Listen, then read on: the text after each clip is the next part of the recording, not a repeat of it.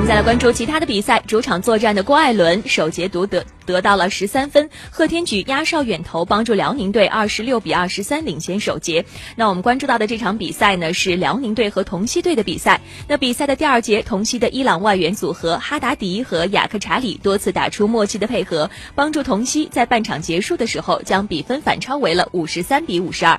一边再战，辽宁外援巴斯与同曦外援约瑟夫杨展开对攻，同曦七十九比七十八领先进入末节。无奈辽宁队再现了末节风暴，开节便打出了一波十比零的攻击波，最终辽宁队一百二十六比一百零七获胜。郭艾伦得到全队最高的三十一分，外援史蒂芬森得到三十分、十个篮板、七次助攻。同曦队外援约瑟夫杨得到全场最高的四十分，哈达迪十六分、十三个篮板，两双数据。在青岛与广州的比赛中。青岛外援亚当斯再现杀手本色，仅上半场就得到二十八分，帮助首节落后十一分的青岛在半场结束时将比分追到了五十比五十二。一边再战，亚当斯火力不减，连续制造对手犯规，获得罚篮，帮助青岛八十七比七十二领先第三节。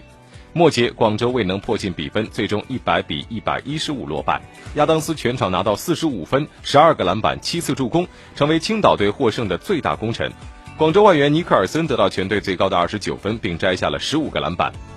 山东与天津两队的前三节战况焦灼，山东仅以六十六比六十五领先一分。末节，山东外援哈德森率领球队打出进攻小高潮，并最终获胜。哈德森得到全队最高的二十一分。